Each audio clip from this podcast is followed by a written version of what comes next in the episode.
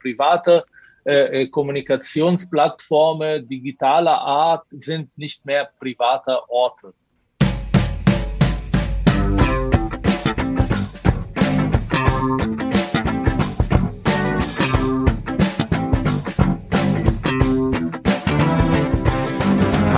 herzlich willkommen zur neuen Ausgabe der Medienwoche, dem wöchentlichen Medienpodcast mit mir, Christian Mayer von der Welt und mit Stefan Winterbauer von Media. Guten Tag und guten Morgen. Warum lachst du fast, während du die Weil Moderation machst? Beinahe verhaspelt hätte. Ich habe einen äh, neuen Kopfhörer auf. Ähm, ich bin, ich bin sozusagen in der Phase, wo ich streckenweise jetzt, jetzt Schritt für Schritt, dass meine Ausrüstung versuche zu verbessern. Aber seltsamerweise hat dieser etwas bessere Kopfhörer, gibt mir so ein Gefühl des, der, der ist, da bin ich noch nicht so dran gewöhnt. Aber egal, das muss die Fremdest Zuhörer nicht stören, äh, wie wir hier ähm, arbeiten. Auch, wie wir hier rumwurschteln, genau. ja genau. Das am Anfang war Ahmad Mansour, äh, Publizist, der äh, war mit dabei, äh, den Bericht äh, zu den Antisemitismusvorwürfen gegen die Deutsche Welle zu erarbeiten. Dazu gleich mehr, ein Interview mit ihm. Bevor wir reingehen in die Themen, ein kurzer Disclaimer. Der eine oder andere äh, medieninteressierte Mensch mag es mitbekommen haben. Diese Woche gab es ein bisschen Aufregung in Medienhausen. Die Financial Times hatte ein großes Hintergrundstück nochmal äh, zu der Reichelt-Affäre, wie es offiziell, glaube ich, heißt. Also der Demission des ehemaligen Bildchefredakteurs Julian Reichelt wegen Fehlverhaltens und Machtmissbrauchs. Ähm, wir wollten das am Anfang nur mal kurz thema thematisieren. Wir haben uns im Vorgespräch darüber unterhalten. Sprechen wir darüber oder nicht? Oder thematisieren wir das überhaupt oder nicht? Äh, aber wenn man das jetzt gar nicht erwähnen würde, wäre es auch so ein bisschen komisch. Also es gibt dieses Hintergrundstück, da wurde viel drüber geredet. Es geht um, ja, Versäumnisse oder angebliche Versäumnisse in der Führung von Axel Springer bei der Aufarbeitung dieser Affäre. Wir diskutieren das hier jetzt aber nicht äh, inhaltlich, auch weil unser Format hier einfach nicht ja, neutral in dem Sinne ist. Wir sind eine Koproduktion zwischen der Welt, die zu Axel Springer gehört, und Media. Ähm, man kann natürlich auch Springer-Themen bei uns, wir haben die auch schon thematisiert, wir haben auch schon über die Reichelt-Affäre gesprochen, aber äh, ja, es gibt jetzt in dem Fall jetzt nichts, keinen neuen Sachstand.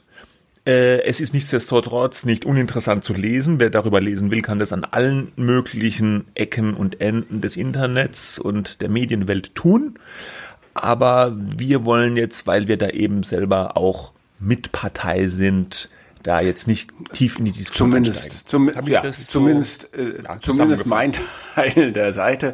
Ähm, klar, das interessiert mich natürlich auch alles, aber ich glaube, das wäre so oder so, wie man es auch macht. Äh, hier würde das äh, vielleicht falsch rüberkommen oder dann wieder Raum für Interpretationen lassen. Das sollen die anderen Kollegen sagen. Ich finde ja immer, Springer braucht sehr gute Medienkritik. Ja, äh, ob das jetzt nun die FT gemacht hat oder nicht, überlasse ich äh, dem Leser. Ne? Was was mich immer ärgert, ist schlechte Medienkritik an Springer, wenn Leute sich zu Springer äußern, die eigentlich von Springer keine Ahnung haben. Äh, wir hatten das an einer oder anderen Stelle schon mal. Ähm, aber also wichtig, dass es da diese Berichte gibt und Springer hat sich dazu ja auch kurz geäußert und ähm, hier aber dann wieder bei, beim nächsten, beim nächsten Springer-Thema mehr. Jetzt aber now to something almost completely, completely. different, ja. Na schon completely, completely different. Ich, ja, genau. Wir haben es ja. ja hier schon öfter gehabt. Ähm, die Deutsche Welle, die Antisemitismusvorwürfe nicht gegen die Deutsche Welle als Ganzes, aber gegen doch eine Reihe von Mitarbeitern, die sich antisemitisch geäußert haben auf äh, verschiedenen Plattformen, sozialen Medien und so weiter. Das Thema ging rum für Ende vergangenen Jahres. Dann wurde sehr schnell eine Untersuchungskommission eingesetzt. Ähm, zu der ähm, hat auch äh, Ahmad Mansour gehört, sowie seine Frau, äh, mit der er gemeinsam ein Unternehmen hat, Mind Prevention, und Sabine Leuthäuser-Schnachenberger, bekannt als ehemalige Justizministerin FDP. Die haben nun zwei Monate lang äh, sich mit der Deutschen Welle intensiv beschäftigt und diesen Vorwürfen, die es da gab. Und der Untersuchungsbericht wurde vorgestellt am vergangenen Montag und äh, ich habe mit Ahmad Mansour am vergangenen Mittwoch Abend äh, gesprochen über Zoom, deswegen die Qualität fällt leicht ab, aber ähm, äh, das ist äh, doch so spannend, was er gesagt hat. Ähm, die Hintergründe, Making of sozusagen, was bedeutet das jetzt alles? Ähm, dass, äh, ja, dass wir uns freuen, dass wir das hier im Programm haben. Herr Mansur, äh, man muss aus Transparenzgründen, glaube ich, zum Einstieg sagen, dass wir Podcast-Kollegen gewissermaßen sind, äh, weil Sie sich bei Welt mit Ihrer Frau Beatrice über Ihre binationale Ehe unterhalten. Ein Herz und ein Habibi heißt äh, das Format. wir selber haben uns aber noch gar nicht kennengelernt. Wie, was, wie kam es zu diesem Format, zu diesem Podcast, den Sie machen? Äh, naja, also äh, mit Freunden und auch zu Hause reden viel über die unterschiedlichen Kulturen, über die Herausforderungen und die Chancen einer binationalen Ehe. Und wie viele andere Formate während äh, äh, der, der Corona-Krise haben wir angefangen, einfach aufzunehmen und äh, haben mehrere Leute das gezeigt zum Hören und die waren begeistert und dann äh, haben wir das dann die Welt angeboten. Und dankend haben sie das aufgenommen und seitdem macht Spaß, das zu tun und äh, ich weiß nicht, ob meine Ehe das über, äh, überleben wird, aber äh, es ist eine Chance wert sozusagen. Ja, ich finde es ich find's sehr gut. Mir macht das Spaß so zu hören. Ähm, auf, aber das ist ja nicht ihr, ihr Hauptberuf sozusagen. Das ist vielleicht sowas wie ein Hobby. Ich weiß nicht. Sie fassen äh, Ihre Vergangenheit ähm, auf Ihrer Seite im Internet so zusammen. Als junger Palästinenser in Israel ist Ahmad Mansour beinahe radikaler Islamist geworden. Heute zählt er zu den wichtigsten Islamismus-Experten Deutschlands. Und Sie beschäftigen sich seit äh, vielen Jahren als äh, Psychologe mit Projekten und Initiativen, die Extremismus bekämpfen und Demokratie und Toleranz fördern. Ähm, Ihre Firma heißt Mind Prevention. Wo, was, wofür steht das, Mind Prevention? Vor Verstand. Das ist einmal die, äh, die Kurzung oder die Ab Abkürzung von Mansur Initiative für Demokratieförderung und Extremismusbekämpfung.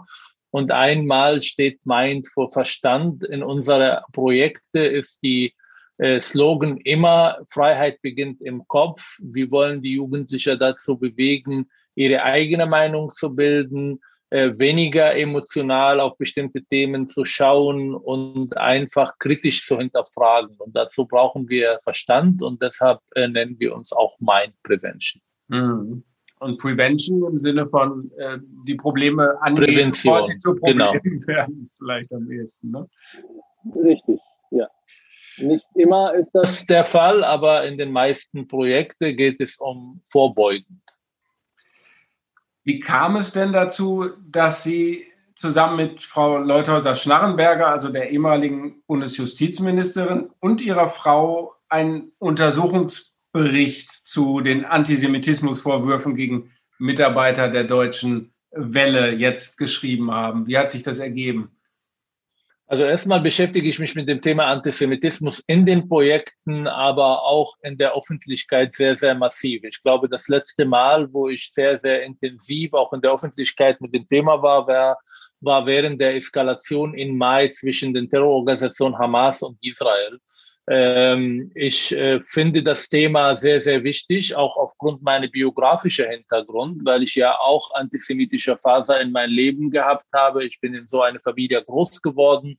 Und deshalb ist es mir wichtig, in meiner neuen Heimat einfach auch Leute, die den gleichen kulturellen und religiösen Hintergrund haben, zu erreichen und ihnen klar zu machen, warum Antisemitismus A unmenschlich ist und B in Deutschland definitiv nicht zu suchen hat, wenn man hier Freiheit, Demokratie, Menschenrechte, Gleichberechtigung einfach haben will.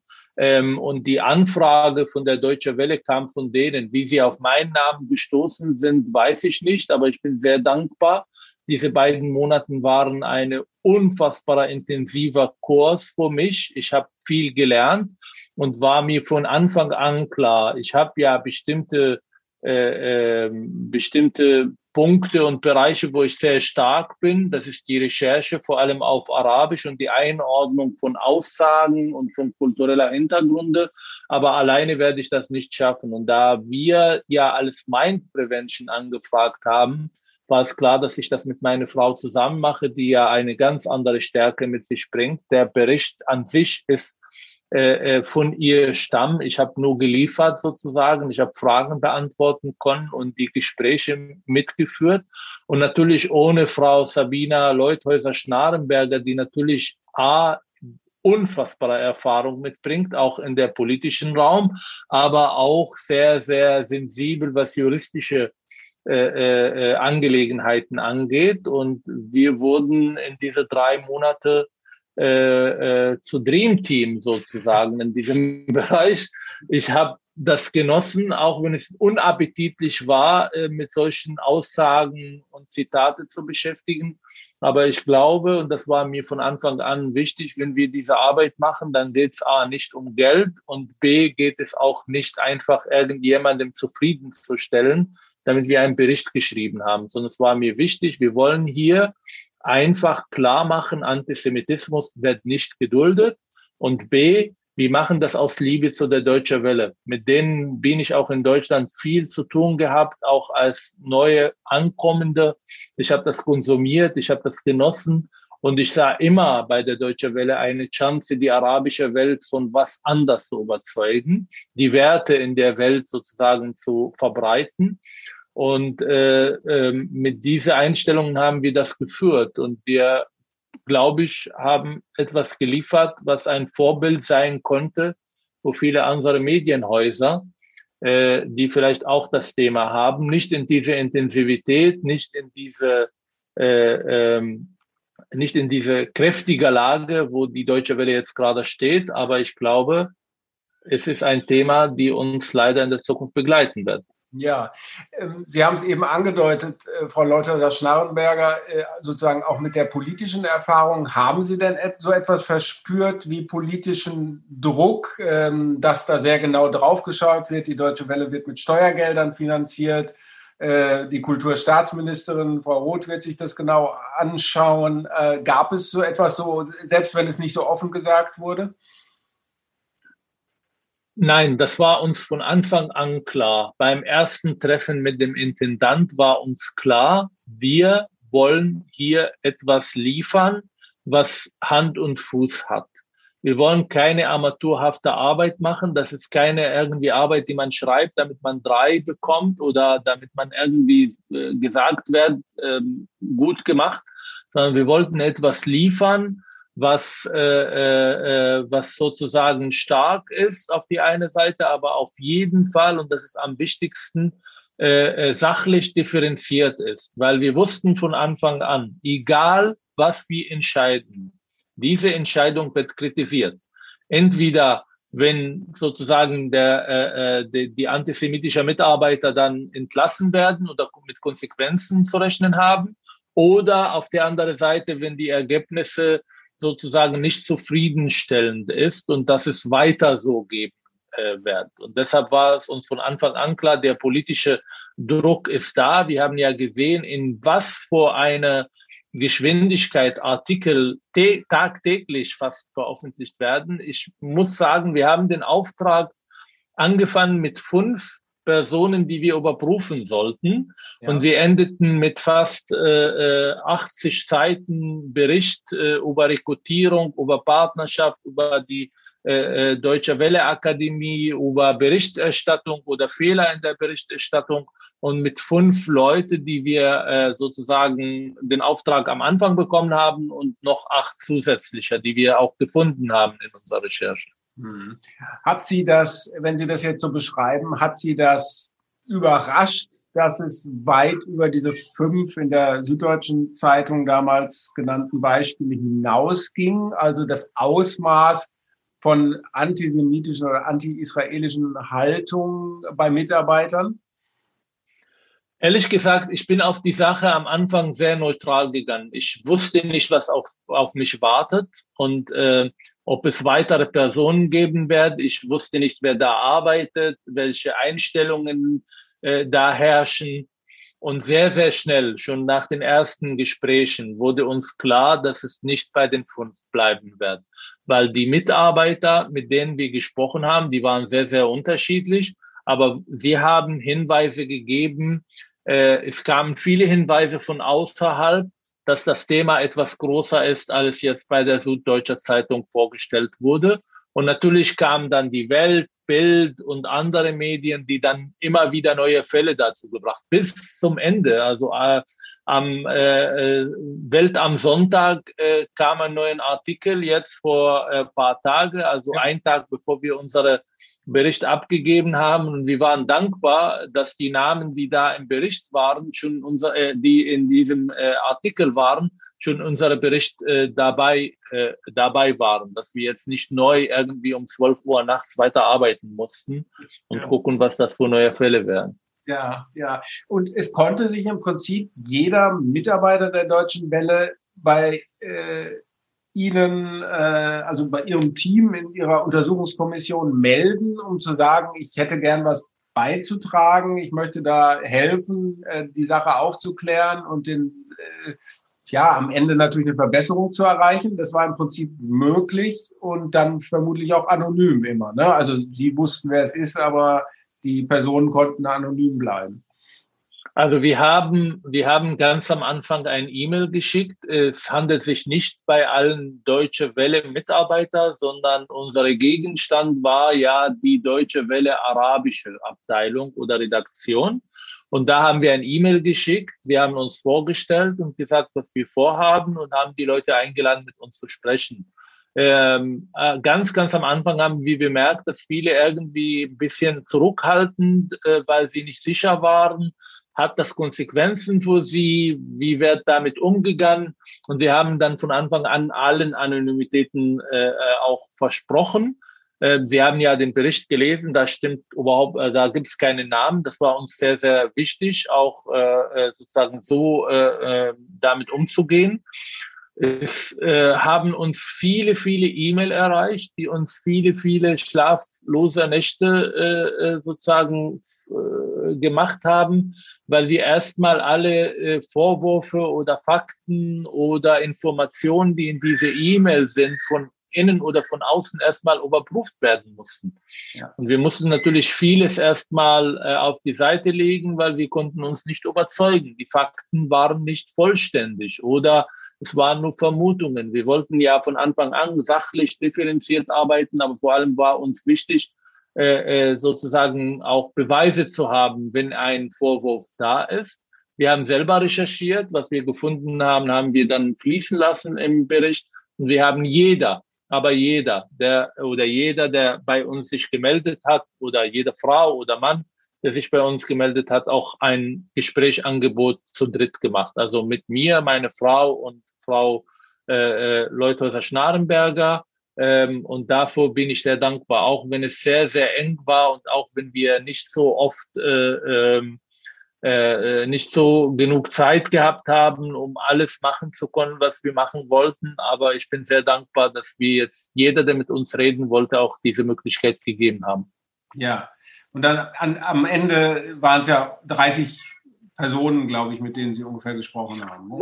30 Personen. Es gab auch viele, mit denen wir telefoniert haben oder ich meistens telefoniert habe und am Ende entschieden haben, doch nicht mit uns zu reden, weil es ihnen zu riskant war. Das haben wir auch akzeptiert. Das haben wir auch jetzt, äh, diese Gespräche jetzt mit, nicht mit fließen lassen.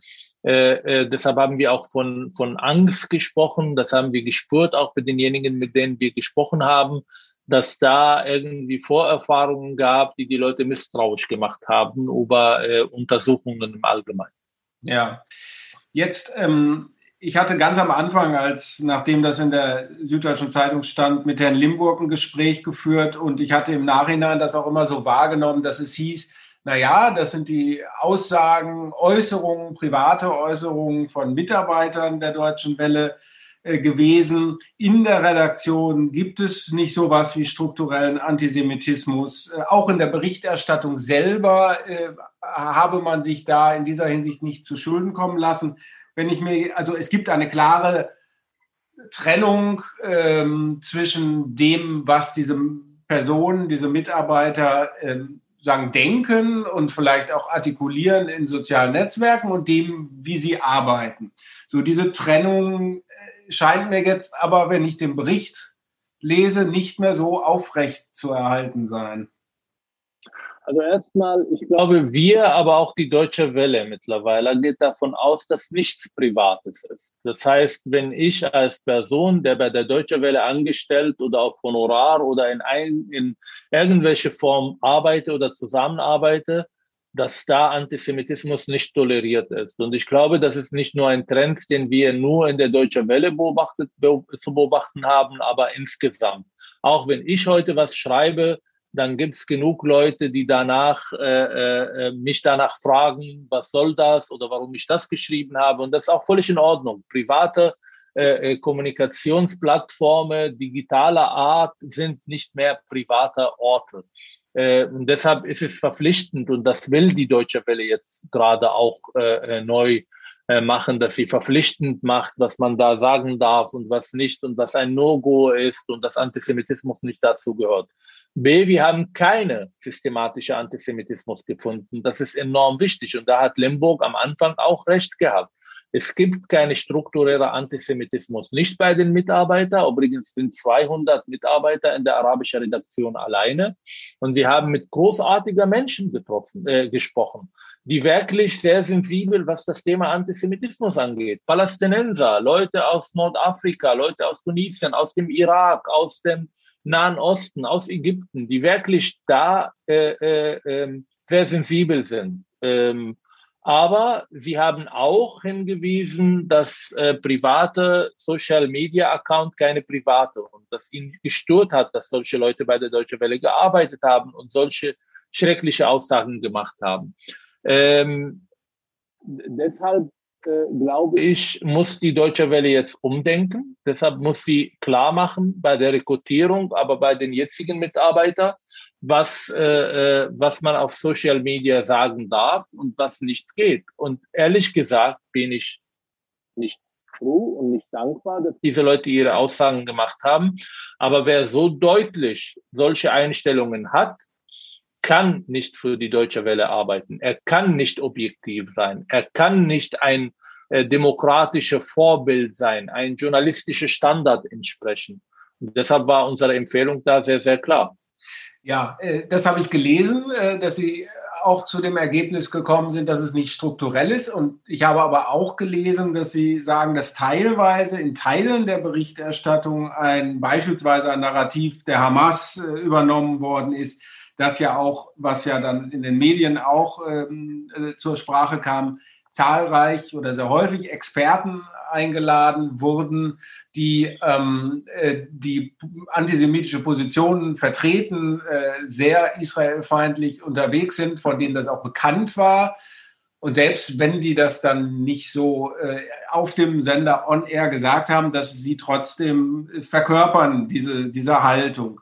Und also das, das meinte ich, dass es natürlich doch etwas gibt, und das spricht ja für Ihre These auch, es gibt nichts Privates, dass es, ein, ein, dass es diese Trennung eigentlich nicht geben kann zwischen dem, was ich mal äh, abends irgendwo auf Facebook oder Instagram äh, poste ähm, und was ich tagsüber bei meiner Arbeit mache. Irgendwo schlägt es sich dann halt offenbar doch nieder inhaltlich in der Berichterstattung? Also stellen Sie sich vor, Sie machen jetzt über Mind Prevention eine Reportage und Sie treffen äh, äh, einen Mitarbeiter von mir, der von sich antisemitische Einstellungen sagt und arbeitet bei mir in Projekten zum Thema Antisemitismus, Demokratieforderung, Extremismusbekämpfung.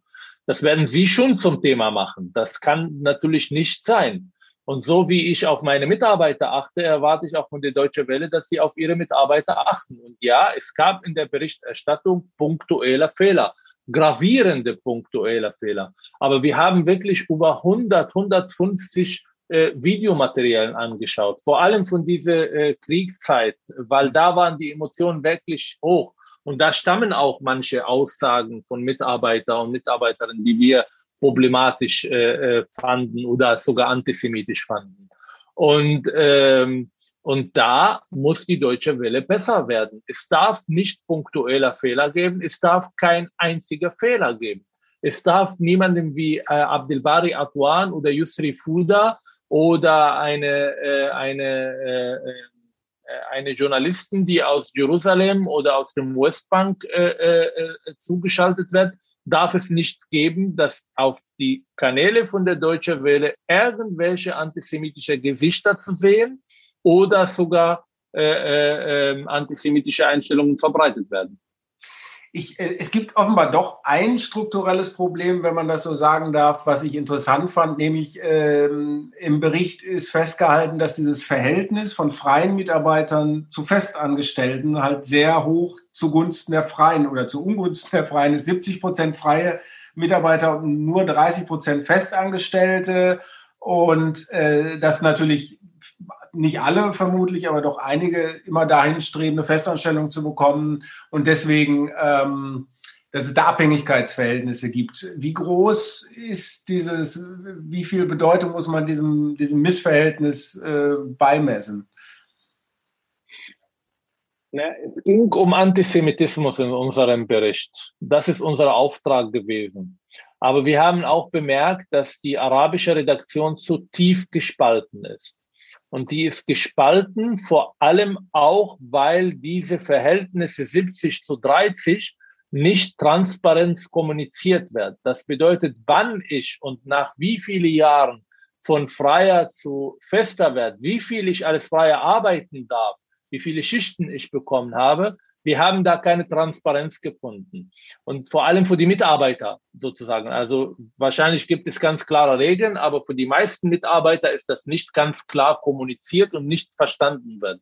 Und ich glaube, genau das hat eine massive Verunsicherung geführt, zu irgendwelche äh, Lagerbildung geführt und zu Feindseligkeit auch von einigen Mitarbeitern gegen die anderen oder gegen die Führung oder die Führung gegen die anderen diese Atmosphäre der Angst, äh, die bei manchen sehr deutlich kommuniziert wurde, diese Spaltung, die wir fast in allen Gesprächen sehr deutlich äh, äh, äh, ähm, erlebt haben, ist Teil des Problems. Und wenn man etwas so Großes jetzt machen will, wenn man äh, grundlegend was verändern will, dann braucht die arabische Redaktion ein neuer, Anf neuer Anfang, eine Umstrukturierung, damit nicht nur das Thema Antisemitismus bearbeitet wird, sogar äh, damit es eine Atmosphäre, die professioneller äh, äh, ähm, diese Redaktion machen lässt und die dann sozusagen in aller Ruhe und aber sachlich und differenziert solche Probleme bearbeiten kann.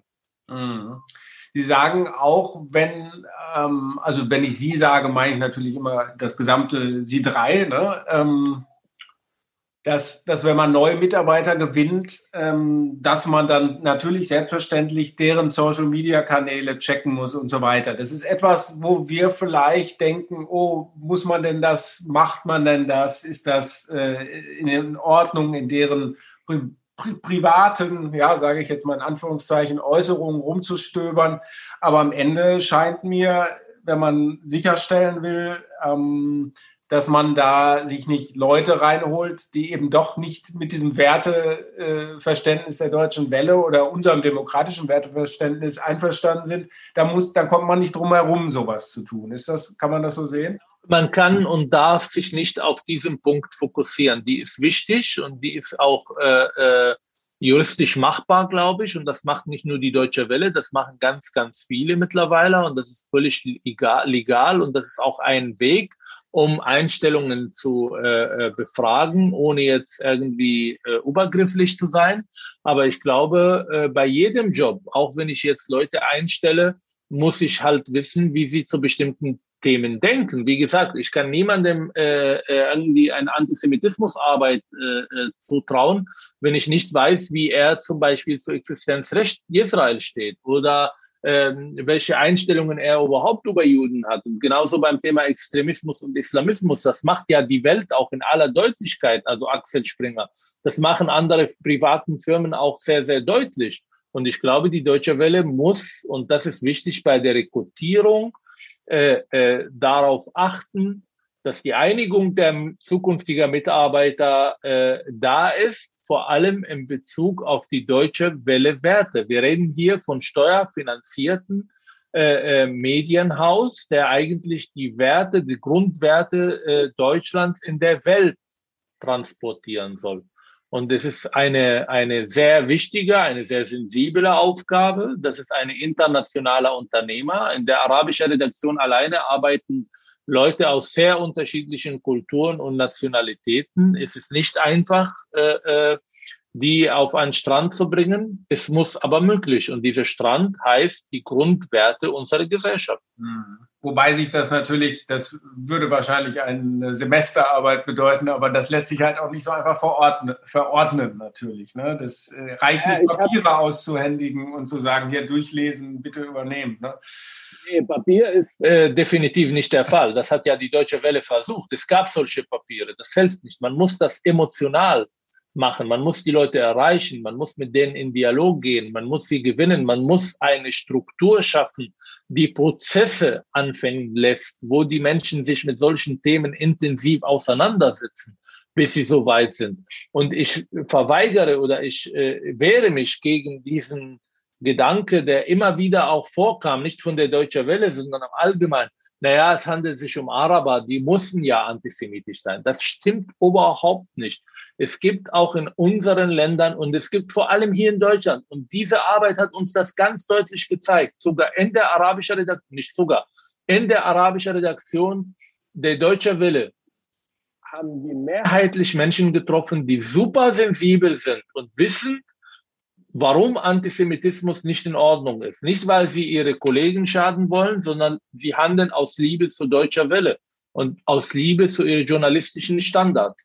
Und die muss man suchen, die muss man stärken. Man muss auch diejenigen stärken, die in Deutschland leben und vielleicht sehr gerne bei der Deutschen Welle arbeiten wollen, die hier sozialisiert, die aus Syrien gekommen sind. Wir haben genug Menschen in diesem Land, die arabische Herkunft sind, die arabische Sprache beherrschen, journalistische Ausbildung haben und nicht antisemitisch. Mhm. Ja, äh, da, davon bräuchten von diesen Leuten, die Sie beschreiben, bräuchten andere Medienunternehmen vielleicht auch noch ein paar mehr, ne? Äh, nur die Deutsche Welle.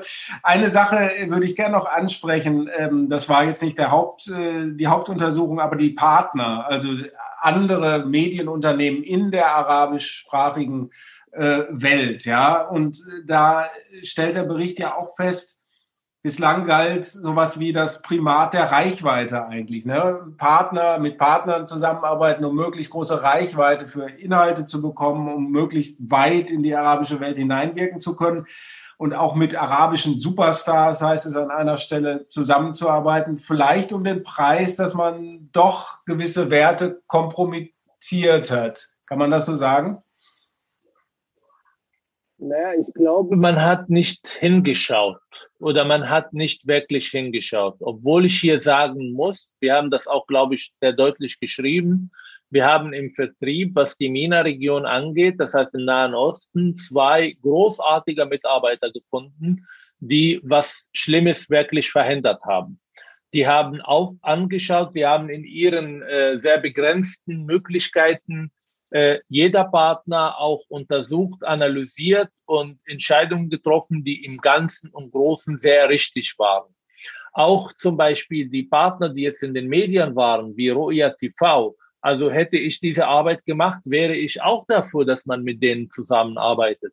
Dass da eine Karikaturist dann irgendwas veröffentlicht, konnte man vorher nicht ahnen. Deshalb bedauere ich auch den Umgang der Leitung von Ruya mit diesem Phänomen. Sie hätten einfach das löschen können, eine Entschuldigung schreiben, über das Thema Antisemitismus sprechen und sie wären der beste Partner gewesen. Sie machen ganz viel zu äh, Frauenrechte, zu Minderheiten. Ähm, es ist ein vorbildlicher äh, Partner gewesen, wäre es nicht diese äh, gravierende, nicht verzeihbare äh, oder nicht zu verzeihende Fehler gewesen von Karikaturen, die eigentlich, mir fehlen die Worte, um das zu beschreiben. Das ist eine klassische Antisemitismus, das hat null mit Israel-Kritik zu tun. Mhm. Äh, die Partnerstrategie ist auch richtig, weil man will ja eine Reichweite erreichen, aber nicht um jeden Preis. Man will keinen Geheimsender haben. Die werden auch darüber schreiben, wenn die Deutsche Welle jetzt ein 400 Millionen Euro pro Jahr bekommt und nur drei Leute das anschauen von irgendwelche Intellektuelle in Kairo. Das ist auch nicht der Sinn der Sache, sondern man muss seine Gedanken verbreiten. Das hat jeder Sender, jeder Medienhaus und das ist auch richtig. Aber wir mussten feststellen, bei eigenen Partner hat man nicht hingeschaut und es war nicht ganz klar, welche Richtlinien, genau wie bei den Mitarbeitern, die eigentlich äh, äh, vertraglich geregelt werden und was ein No-Go ist. Und Antisemitismus ist einer dieser No-Gos, genau wie andere äh, äh, menschenfeindliche Einstellungen, die nicht unterstützt werden können. Und Deutsche Welle darf keine Partnerschaft mit solchen äh, äh, Partner gehen. Und ich hoffe und bin absolut überzeugt, dass die Deutsche Welle ab jetzt sehr, sehr hin, sehr äh, genauer hinschauen wird, äh, mit wem sie zusammenarbeiten will. Die Kontrolle muss einfach genauer sein. aber den Auswahl auch, den Auswahl. Das ist sehr wichtig. Ja, ja. Wobei Kontrolle ja auch immer, es sollen ja einerseits Partner sein und Partner, naja, kontrollieren ist immer so eine Sache, aber es geht ja anscheinend nicht anders. Ähm, jetzt ähm, Wenn ich eine Ehe nachgehe, dann gucke ich auch meine Frau und meine Frau guckt mich auch an und schaut, ob wir miteinander können. Und ich glaube, Werte spielen da auch eine Rolle. Ja, ja, denke ich nochmal drüber nach, was meine Ehe angeht. Ähm, äh, aber da, da äh, findet man ja auch viel in Ihrem wirklich hörenswerten Podcast mit Ihrer Frau. Letzte äh, Frage. Ähm, also Sie haben jetzt die personellen Konsequenzen, die Mitarbeiter, die freigestellt äh, wurden, sozusagen begrüßt als Kommission, als Untersuchungskommission und ähm, äh, da ändert sich jetzt einiges. Dieser Neuanfang funktioniert natürlich auch teilweise nur, wenn auch personell sich was was ändert. Äh, das ist schon klar. Aber man muss natürlich trotzdem auch die Frage stellen, was ist denn mit der sozusagen Intendanz, was ist mit Herrn Limburg? Müssen da auch Konsequenzen gezogen werden? Muss auch ein Herr Limburg Verantwortung übernehmen? Oder äh, wie, wie würden Sie das jetzt bewerten? Also ich glaube, er hat schon Verantwortung übernommen. Äh, ich will jetzt, ich bin nicht ein äh, Pressesprecher, wir waren ja unabhängig. Äh, wir haben jetzt nicht, äh, äh, was, wo wir sagen können, das war direkt äh, äh, sein Fehler gewesen, sondern es ist ein Unternehmer, ein sehr, sehr großer Unternehmer. Ähm, ich glaube, er verdient einen neuen Anfang, aber er hat nur eine Chance. Und diese Chance muss er gut gestalten. Und äh, ich bin absolut sicher, dass auch mit Limburg, wenn er das ernst meint, was er tut, äh, die Deutsche Welle auch zu ein Vorbild sein kann. Wenn ich jetzt gerade die arabische Medien anschaue, äh, die Attacken, die Angriffe auf mich, aber vor allem auf die Deutsche Welle äh, äh anschaue, dann glaube ich, wir haben das angefangen, was ja weltweit äh, auch für viele, viele andere Sender und Medienhäuser ein Vorbild sein kann. Und er hat diese Chance verdient, diese, äh, diese Sache bis zum Ende zu bringen. Und deshalb war es nicht unser Gegenstand oder unsere Überprüfung zu schauen, ob jetzt äh, Limburg Verantwortung übernehmen soll oder nicht. Okay. Gut, also ich entnehme dem Ganzen, Sie sind optimistisch, äh, dass das jetzt äh, ja, besser läuft, wenn man sich bestimmten Regeln und Kontrollmechanismen unterwirft. Wenn ich sagen darf, ich bin nicht optimistisch, ich bin realistisch und ich schaue genau hin. Und ich bin der Erste, der dann schreien wird, wenn ich Sachen merke, die nicht entsprechen, was wir im Bericht geschrieben haben. Davon bin ich bekannt. Aber mal schauen. Erstmal abwarten und die Leute die Chance geben, diese Arbeit auch richtig zu machen. Alles klar. Herr Mansur, ganz herzlichen Dank. Ich habe zu danken. So, das war Christian im Gespräch mit Ahmad Mansour zum Thema Antisemitismusvorwürfe gegen die Deutsche Welle. Schwieriges Thema. Äh, nach wie vor, ich bin gespannt, ob da jetzt langsam Ruhe einkehrt. Bei der DW, zumindest bei diesem Themenkomplex. Ganz sicher bin ich mir da ehrlich gesagt nicht. Aber er hat ja selber gesagt im Interview, er lässt sich auch daran messen, äh, dass da wirklich was passiert und wenn dann nicht genug passiert, wenn die Sachen aus diesem Bericht äh, nicht umgesetzt werden, dann ist er der Erste, der da Alarm schlägt und das traue ich ihm auch zu, so wie ich ihn kenne. Der nimmt da im Regelfall kein Blatt vor den Mund. Okay, wir bleiben tatsächlich bei der deutschen Welle und jetzt habe ich unser Knüllen vergessen. Moment. Das, das bitte nachholen. So, wir bleiben trotzdem auch im zweiten Thema bei der Deutschen Welle, denn die beschäftigt uns jetzt auf ganz vielen verschiedenen Ebenen. Äh, es gibt, ja, manche sagen sogar einen Medienkrieg zwischen der Deutschen Welle und dem russischen Staatssender RT.de. RT.de, das ist der Nach das Nachfolgemedium von, also in Deutschland RT Deutsch, ist ein Medium, was in Deutschland bislang digital publiziert, äh, wird finanziert von Russland, von der russischen Regierung, ist ein richtiger, äh, lupenreiner, äh, Gerhard Schröder würde das vermutlich so formulieren, Staatssender. Ähm, und die würden gerne auch im deutschen TV linear stattfinden, also als richtiger, in Anführungsstrichen, Sender. Und da gab es jetzt aber Probleme. Die deutsche Medienaufsicht hat das untersagt, weil RT.de keine Sendelizenz für Deutschland hat. Wollen wir jetzt nicht so tief in die juristischen Feinheiten einsteigen. De facto ist, dieser Sender hat in Deutschland keine Lizenz. Die haben sich woanders Lizenzen besorgt und haben dann gedacht, das reicht, um auch in, nach Deutschland reinzusenden. Und deutsche Medienaufsicht sagt, nee, nee, reicht nicht, geht nicht. RT.de klagt jetzt wiederum gegen diese Entscheidung der deutschen Medienaufsichtsbehörden. Aber Russland war sauer, ja, dass RTDE jetzt nicht in Deutschland senden darf und hat seinerzeit als eine Art Vergeltungsmaßnahme gesagt, aber wenn ihr unseren Sender nicht senden lasst, dann wollen wir die Deutsche Welle auch nicht länger in Russland haben und hat verfügt, soll Deutsche Welle darf nicht mehr in Russland senden und muss ihre Büros dort schließen ja. und die Journalisten der DW in Russland bekommen ihre Akkreditierungen entzogen. Ja, ich würde ganz gern einen Schritt kurz zurückgehen, weil ich das bei euch, also bei Media in einem Interview mit Eva Flecken äh, gelesen habe, die äh, Chefin der Chefin Medienanstalt. Der Medienanstalt Berlin-Brandenburg. Ja, genau. Die sagte, eine Lizenz wurde nicht beantragt und dementsprechend auch nicht erteilt.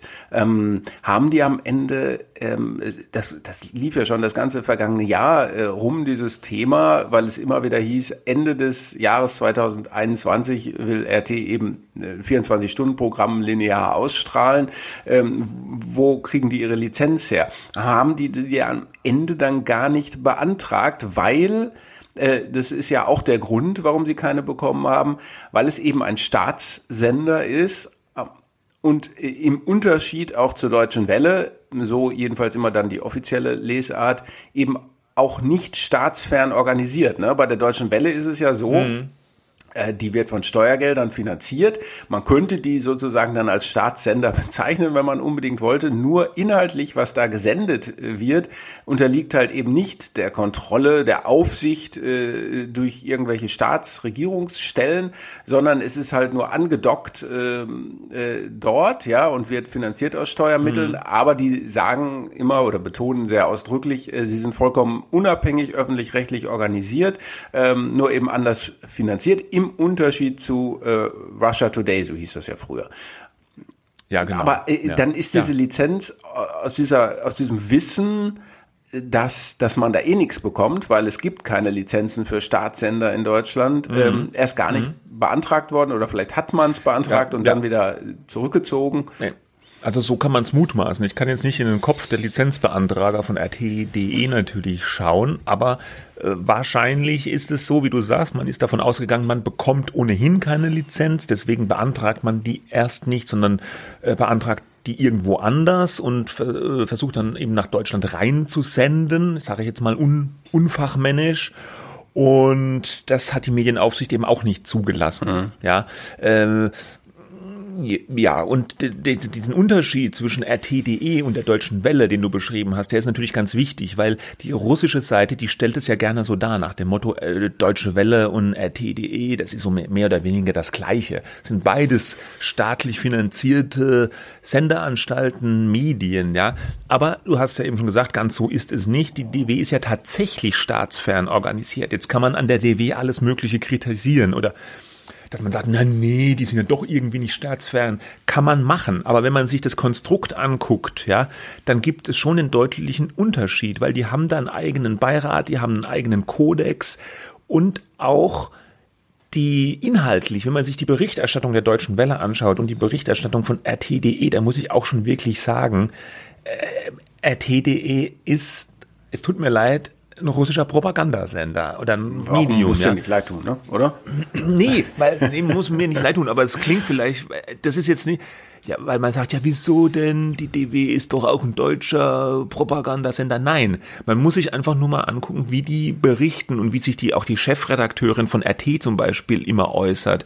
Und ach, irgendwo habe ich jetzt gelesen, in irgendeinem Artikel. Der hat ein Telefon auf dem Tisch. Meinst du das? Ja. ja. Wo, wo stand denn das? Das ja. war in irgendeinem so, alten das, das, Bericht äh, mehr Jahre. Ja, ich weiß nicht, ob das noch immer so ist oder ob es stimmt, aber es war so ein Sinnbild. Sie hat, die RT-Chefredaktion hat ein gelbes Telefon auf dem Z Schreibtisch. Gelb. Standleitung in, ja, statt das rote ja. Telefon, Standleitung in den Kreml, ja, dann klingelt's auf dem gelben RT-Telefon und hallo, hier ist Putin, schreibt mal was gegen die ARD oder so, ja.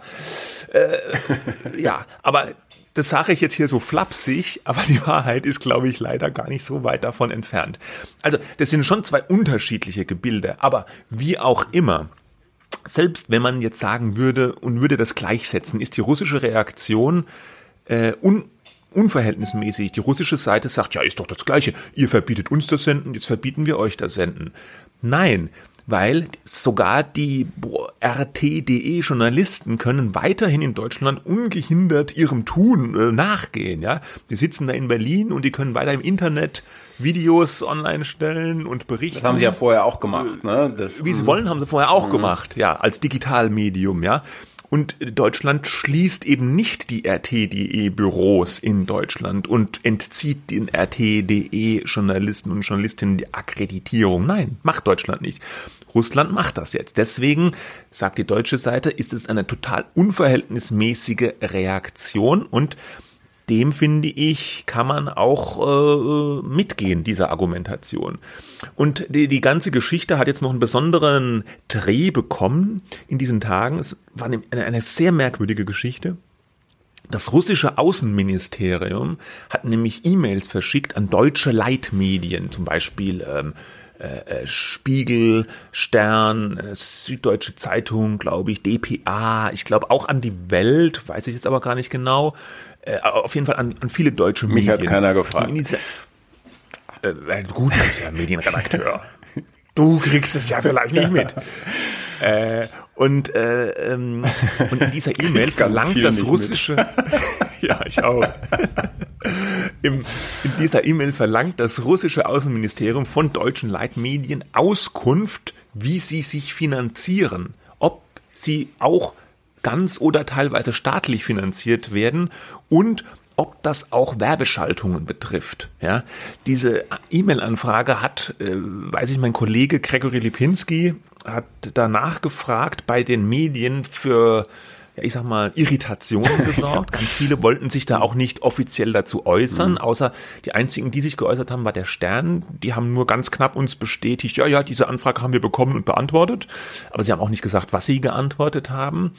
Und aus dem deutschen Außenministerium war zu hören, dass man das sehr scharf verurteilt, ja, sonst wollte man da nichts sagen. Und die Gewerkschaft Verdi wiederum hat auch sich positioniert, klar, die haben gesagt, das ist ein Angriff auf die Unabhängigkeit der Medien und ja. die russischen Ministerien haben natürlich überhaupt nicht zu verlangen, dass deutsche Medien da Auskunft geben.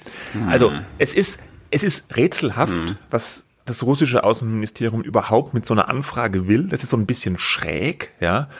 Äh, äh, die einzige Möglichkeit, die mir einfallen würde, ist einfach wieder Verwirrung zu stiften in der deutschen Medienlandschaft. Was jetzt hier? Anfrage, Ministerium, weißt ja. du? Und dann, dann, dann sind alle irgendwie wieder beschäftigt und ein bisschen abgelenkt. Ja.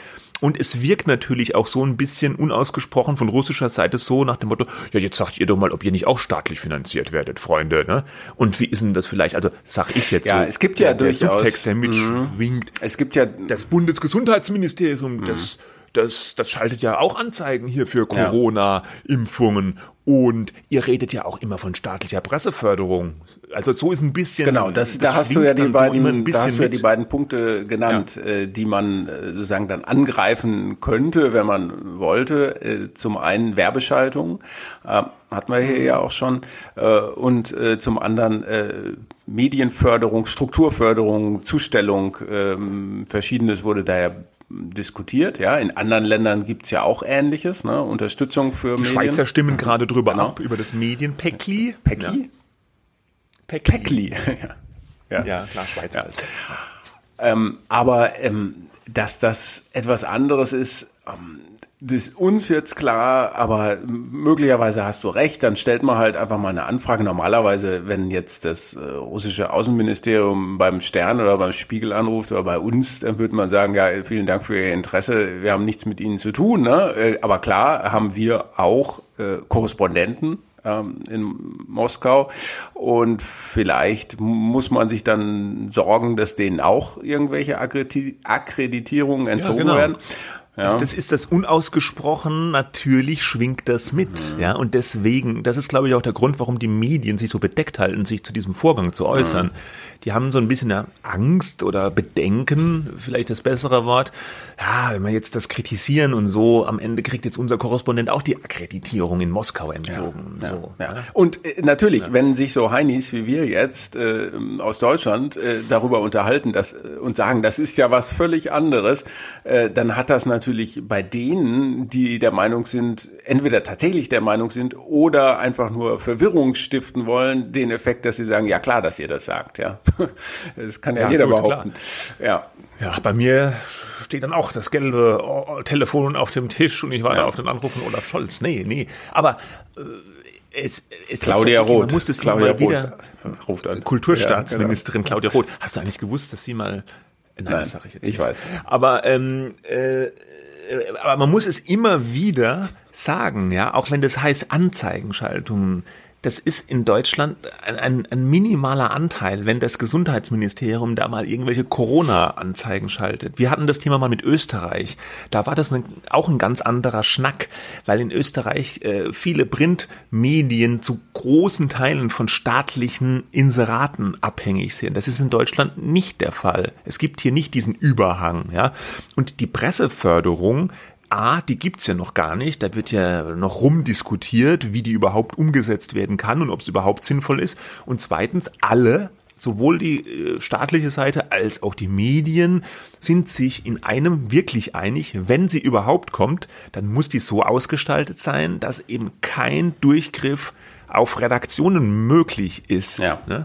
In, der, in der Schweiz, habe ich eben gerade gesagt, da wird jetzt abgestimmt über Volksabstimmung, ob die eine staatliche Medienförderung einführen wollen. Und auch da wird gesagt, die muss so organisiert sein und die ist wohl auch so organisiert, wenn sie denn kommt, dass eben kein Durchgriff auf Redaktionen möglich ist. Und das ist bei RT einfach nicht der Fall. Da ist der Durchgriff des Staates auf das Medium möglich. Und das ist der zentrale Unterschied. Und da versucht die russische Seite immer so ein bisschen abzulenken davon. Bin gespannt, wann bei dir das Telefon klingelt. Aber genau. Es muss, eine Sache muss man noch nachreichen zum Schluss. Äh, nicht nur in Russland gibt's Ärger, möglichen Ärger zumindest für die Deutsche Welle, sondern auch in der Türkei.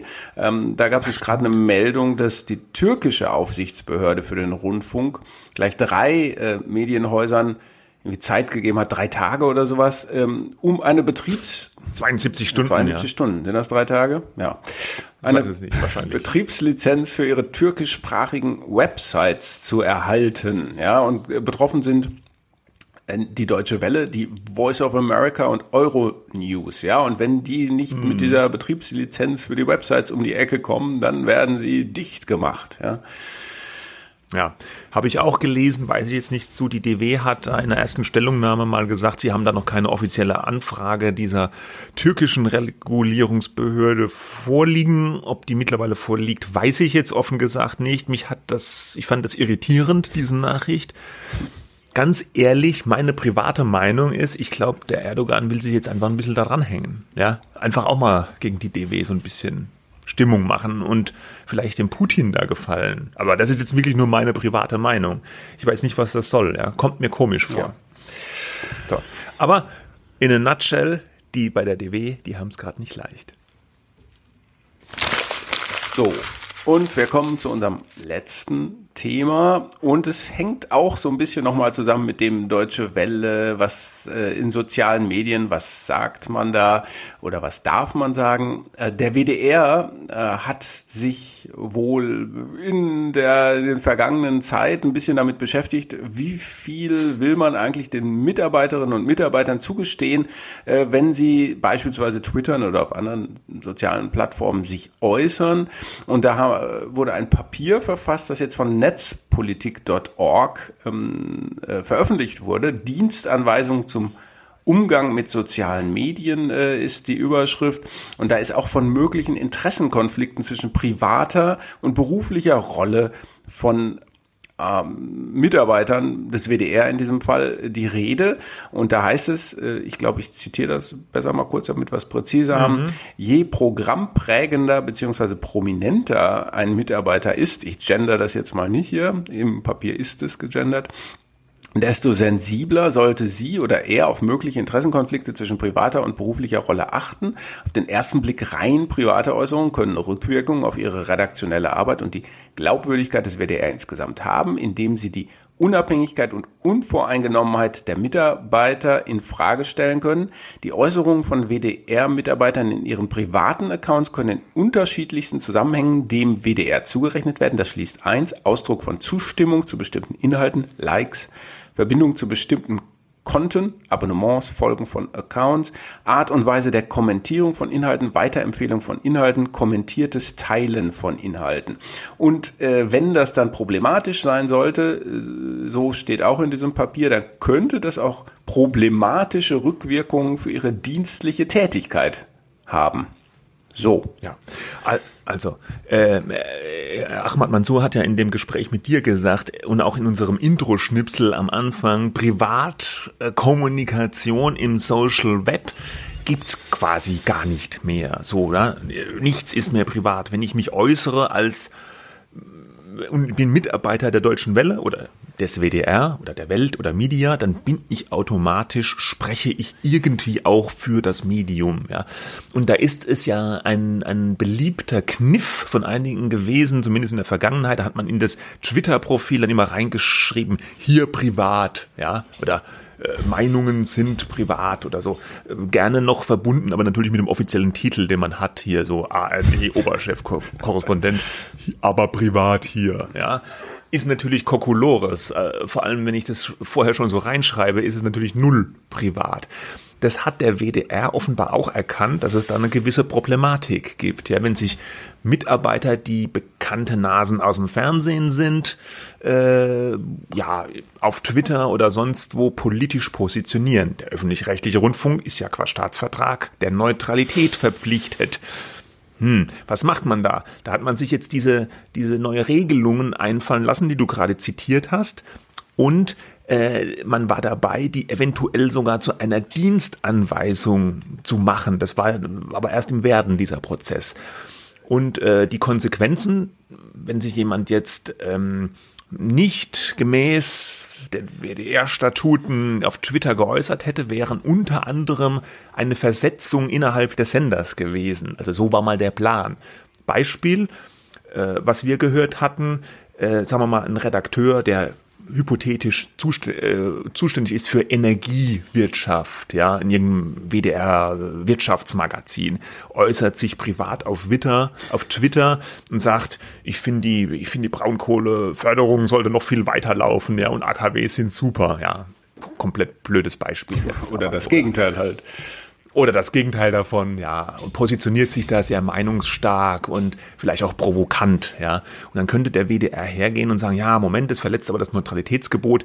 Wir entlassen aber diesen Menschen natürlich nicht. Wir versetzen den jetzt in die Abteilung da ist er nicht mehr für die Energiewirtschaft tätig, der ist privat vielleicht da auch engagiert, ja, ist Windkraftgegner, weil bei ihm daheim ein Windrad gebaut wird und ist dagegen, da kann er nicht mehr neutral berichten. Versetzen wir den, jetzt berichtet er in Zukunft halt über, was weiß ich, Autos.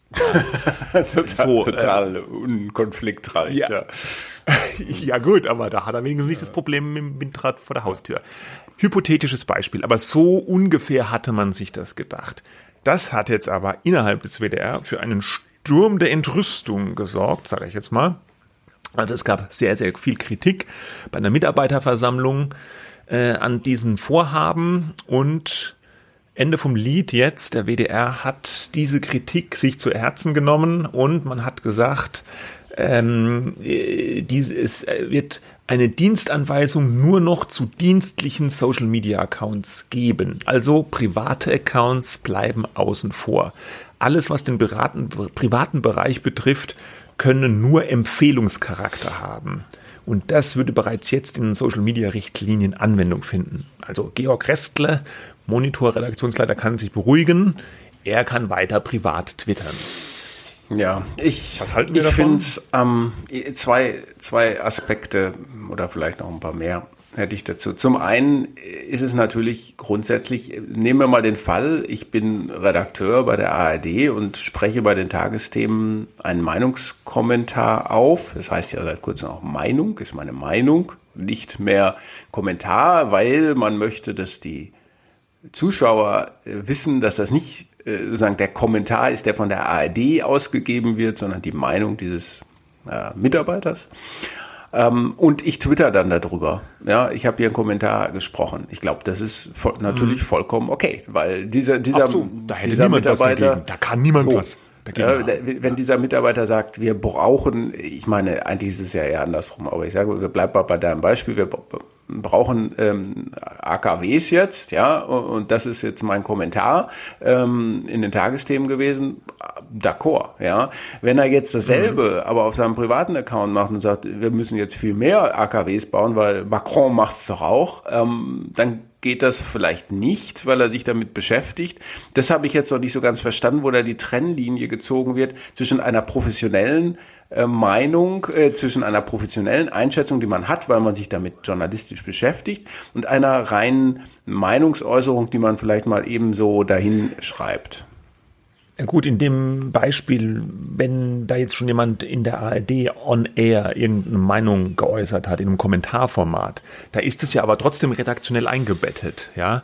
Äh, auch ein Kommentar wird ja redaktionell in der Regel besprochen. Mhm. Ja? Man bespricht ja in der Redaktion, was können wir kommentieren, in welche Richtung geht das, gibt es da verschiedene Meinungen und so weiter. Und es findet ja in einem kontrollierten redaktionellen Rahmen statt. Aber wenn ich jetzt als komplette Privatperson mir eine Meinung habe, weil ich vielleicht auch selber betroffen bin, ja, dann ist es ja was anderes. Dann ist es kein redaktioneller Rahmen, der da ist. Dann ist es einfach meine private Meinung. Ja. Und das ist, glaube ich, ja. der Unterschied. Gut. Und äh, ansonsten, also das wäre so ein Bedenken, die ich hätte. Wo ist da die Trennlinie eigentlich? Wo zieht man sie? Das waren, glaube ich, auch die Bedenken, die jetzt beispielsweise Netzpolitik.org hatte. Da hat ja Leonard Dobusch das geschrieben. Der ist unter anderem auch im ZDF Fernsehrat äh, Mitglied und der hat das sehr kritisch betrachtet. Ja, äh, man soll doch eher die Mitarbeiter schützen vor Angriffen aus den sozialen Medien, statt ihnen jetzt irgendwas verbieten zu wollen.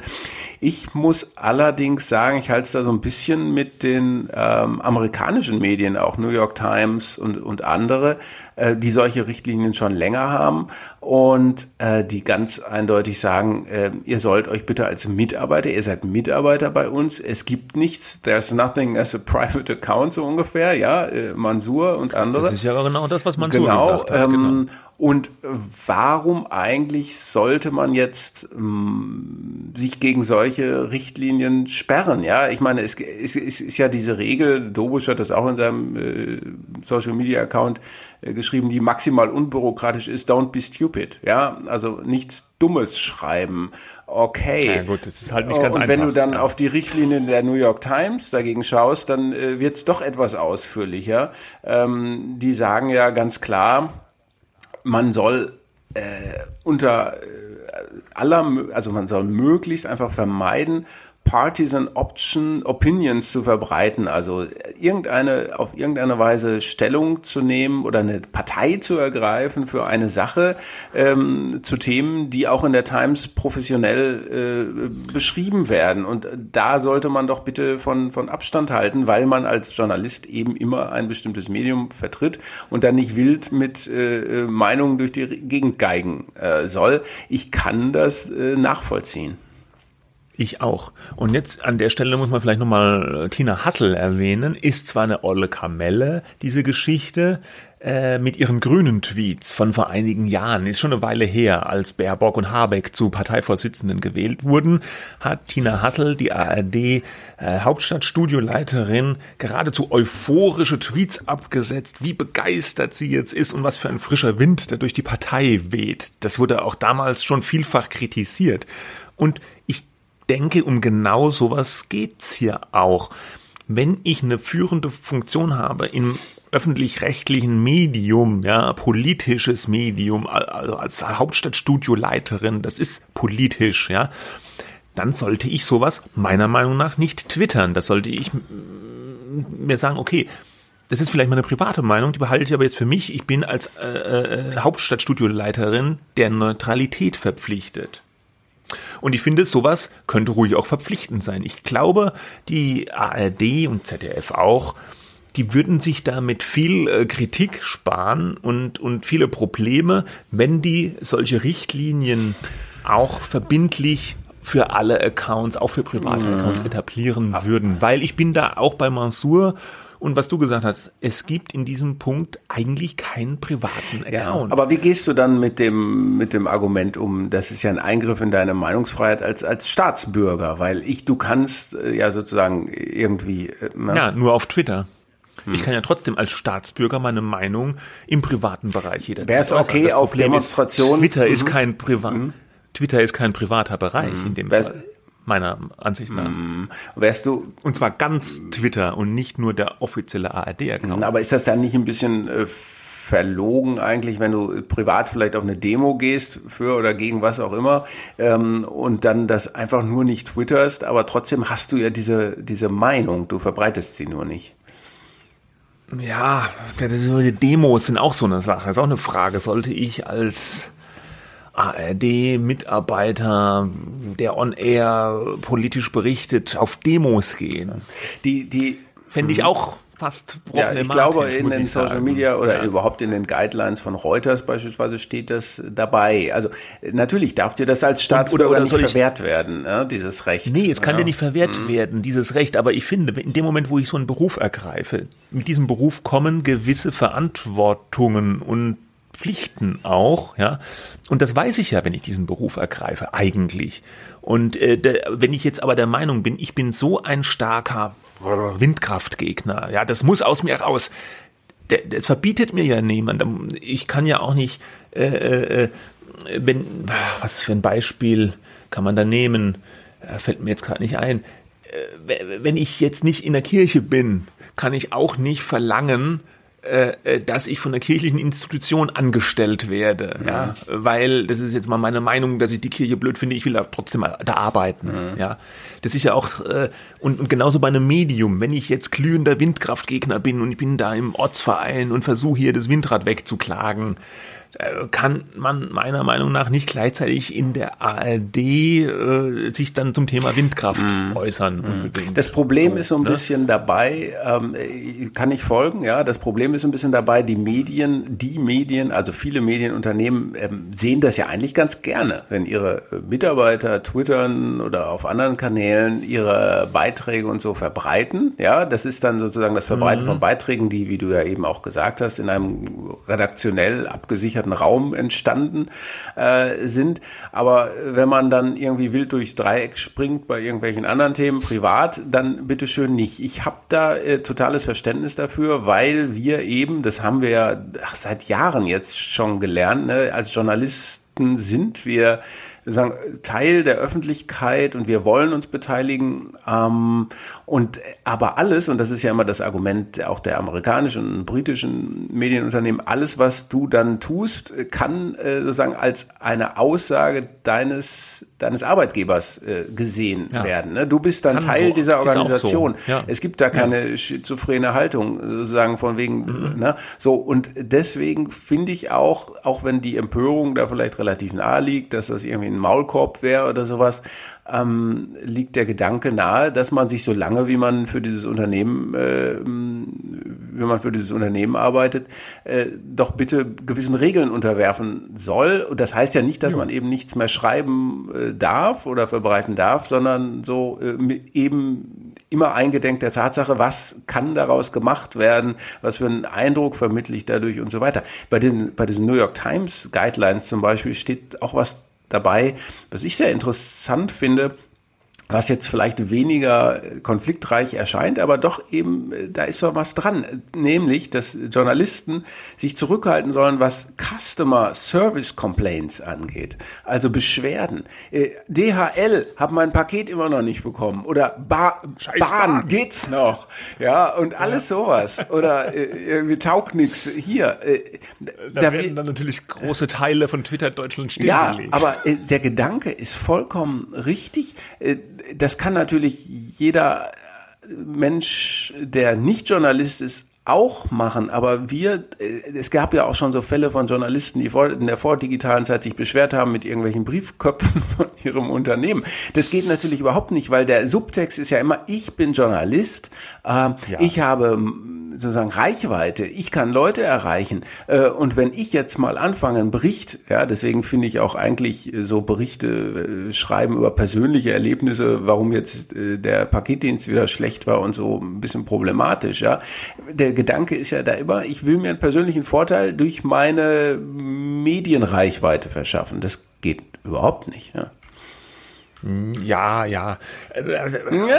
Ich ja Soll ich mal in deinem Profil nachschauen? Ich habe, ich hab, glaube ich, auch schon mal im Affekt was ja. Böses über die Bahn getwittert. Aber hast du dann Aber, eine Goldcard ähm, bekommen? Gibt es sowas überhaupt? Äh, nein. Nein, okay. nein habe ich nicht. Auch sonst Wollte es ja auch keiner. Ähm, äh, ja, im Prinzip schon, aber ich würde hier erst nochmal eine, eine Unterscheidung tatsächlich auch machen zwischen privaten Medien und öffentlich-rechtlichen Medien. Im Prinzip, ja, ja, gehe ich alles mit. Ich finde, äh, diese Sensibilität ist beim öffentlich-rechtlichen Medium aber noch stärker äh, zu beachten als bei einem privaten Medium. Ein privates Medium kann sich meiner Ansicht nach viel stärker über Meinungen und, und Haltungen und, und Ansichten verschiedener Art definieren. Das ist ja gerade der Unterschied, ja. Der öffentlich-rechtliche Rundfunk ist ja für alle da und soll neutral sein, aber das beinhaltet eben, dass der auch nicht polarisieren soll, dass der jetzt nicht äh, ja, ja, da müsstest du auch Satire-Sendungen verbieten, ne? Ja, Satire ist nochmal ein eigenes okay. Thema. Ja. Das würde ich da jetzt ausklammern. Ich meine jetzt mal im nachrichtlichen Berichterstattungsbereich, mhm. ja. Im, im, im fiktionalen oder auch mit Filmen oder eben auch Satire, da kann man natürlich schon. Das ist ja was anderes wieder. Ich meine jetzt einfach nur mal so das Journalistische, mhm, mhm. ja, obwohl da auch die Grenzen mittlerweile fließend sind. Mhm. Ich weiß, ich mhm. weiß. Ja, und ähm, das andere ist dann, was in dieser WDR, äh, in diesem Entwurf auch drin stand, du hast es auch zitiert, ähm, äh, das, der Bedarf nach Zurückhaltung wird umso stärker, je prominenter die Person mhm. ist. Ja, es ist ein Unterschied, ob das jetzt ein Tontechniker beim WDR privat twittert, den in Anführungszeichen keiner kennt in der Öffentlichkeit, oder jemand, der jede Woche Primetime on Air ist, ja. ja, und damit eine ganz andere Reichweite und Bedeutung hat. Und ähm, das lässt sich alles nicht hundertprozentig trennscharf regeln, aber es lässt sich, glaube ich, in der Tendenz schon regeln und im Zweifel muss man dann das immer so ein bisschen austarieren. Aber grundsätzlich meine ich, kann man festhalten, äh, vor allem Journalisten des öffentlichen Rundfunks sollten sich mit politisch äh, mit politischen Äußerungen auf Twitter einfach zurückhalten oder in Social Media. Und äh, es gibt keinen privaten Account. Das ist, glaube ich, so das ganz Wichtige, was man in dem Zusammenhang sagen muss. Zumindest nicht für die Leute, die in der Öffentlichkeit agieren. Ja, ich glaube auch die Mehrheit der bekannten Persönlichkeiten, die im Fernsehen oder überhaupt publizistisch in Erscheinung treten, die wissen das. Die sind ja, äh, die, die haben ja, deren Berufung ist es ja geradezu, Meinungen zu verbreiten. Deswegen äh, wird das ja auch Twitter so viel ja, äh, benutzt, ja, von Publizisten ähm, aber es gibt ja immer wieder Probleme, ja, ne? Ja. Gerade mit, mit ARD, das, ja, da wurden wieder die Grünen zu sehr bejubelt oder so. Oder jetzt auch Deutsche Welle äh, im, im äh, Nahen Osten hat irgendein freier Mitarbeiter was Antisemitisches getwittert oder ja, hat ihm sein privater Account. Nein. Äh, äh, ja, nee, nee, das, das, ist natürlich das krasseste mhm. Beispiel Antisemitismus. Ne? Mhm. Das ist ja, hat man so auch gesagt, das ist ja komplett klar, wenn einer sowas twittert, geht nicht. Ja.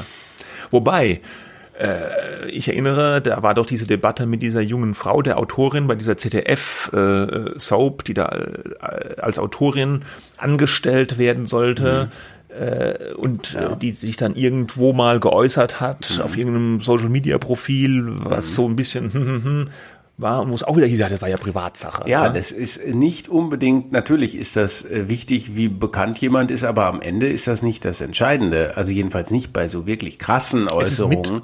Es ist mit, es ist mit ein, Weil jeder ein Aspekt, ähm, ne? Mitarbeiter, ich kann ja von jedem Mitarbeiter verlangen, dass er auf dem äh, Boden der Verfassung äh, steht, ja.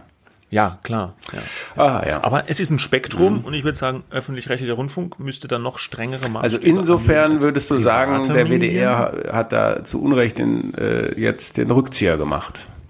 Jo, mhm. würde ich so sagen. Ich finde, das könnte man ruhig äh, durchziehen und äh, ich glaube, das würde dem ÖRR auch ganz der, gut tun. Mhm. Und wie gesagt, viel äh, Shitstorm-Potenzial und Angriffsfläche da. Ein äh, sozusagen Einwand dagegen war ja, dass dann ähm, ganz viele Kritiker daherkommen können und irgendwelche Beschwerden, Klagen oder sonst was einreichen können, weil das dann ja eine Dienstanweisung ist, dem dann eine Mitarbeiterin oder ein Mitarbeiter nicht Folge geleistet hat und dann müssen wieder irgendwelche Gerichte interpretieren, ob das eine zulässige oder eine auf Twitter oder sonst wo unzulässige Meinungsäußerung gewesen ist. Ja, keine Ahnung, kann ich jetzt nicht beurteilen. Aber mm, will man sich davon jetzt äh, äh, das sagen lassen, weil es könnte Ärger geben oder es könnte juristisch ausgefochten werden? Muss nicht sein. Ich sage nur, was sozusagen ja. das Gegenargument ja, ja, gewesen ist. Und ähm, ja. Ja. Man sieht ja bei den Beschwerden, die es auch teilweise bei Twitter gibt, äh, weiß nicht, ob du schon mal eine bekommen hast, wo man dann, wo das dann gemeldet wurde, da werden ja die nichtigsten. Meinst du, ob sich jemand ja, über mich beschwert? Ja, über einen Tweet von ich dir. twitter ja, sehr wenig. Da werden ja die nichtigsten Tweets zum Anlass auch genommen, dann bei Twitter zu sagen, hier jemand hat sich da unzulässig geäußert, sperren. Ja, also äh, gut, ich, ja, ja. ich finde auch, man sollte dieser Diskussion nicht aus dem Weg gehen und wenn du erst einen Entwurf hast und dann nachher sagst, ah ja, haben wir jetzt wieder überdacht und war ja nicht so gemeint und ja, alles ganz anders, dann ist das äh, schon irgendwie, da, ich finde diesen Konflikt oder diese Diskussion muss man ja führen, ja, da führt ja kein Werk dran mhm. vorbei, weil die Konflikte werden, werden eben zunehmen äh, und nicht abnehmen, ne? deswegen ist das, glaube ich, jetzt die ja. falsche Entscheidung zu sagen, ach nee, doch nicht und bitte weitermachen. Ja. Es ist ein bisschen der Weg des geringsten ja. Widerstands, der da gemacht wird. Der Gruß an Tom Buro, vielleicht nochmal drüber nachdenken, Ihre Medienwoche. Gut. Gut. Wir sind am Ende dieser Medienwoche. Ja, ne? ähm, äh, ja schön wie immer. Sind wir nächste Woche auf Sendung? Ich glaube wir sind, ja. Wir sind oder? da, also ich bin da und äh, genau, Bewertungen bitte gerne ja, über alle möglichen äh, Plattformen an uns schicken, Hinweise, Mails, medien-woche.welt.de äh, oder medien-woche.media.de. Bis dahin, bis zur nächsten Sendung. Schöne Woche, Alles Gutes Wochenende. Tschüss.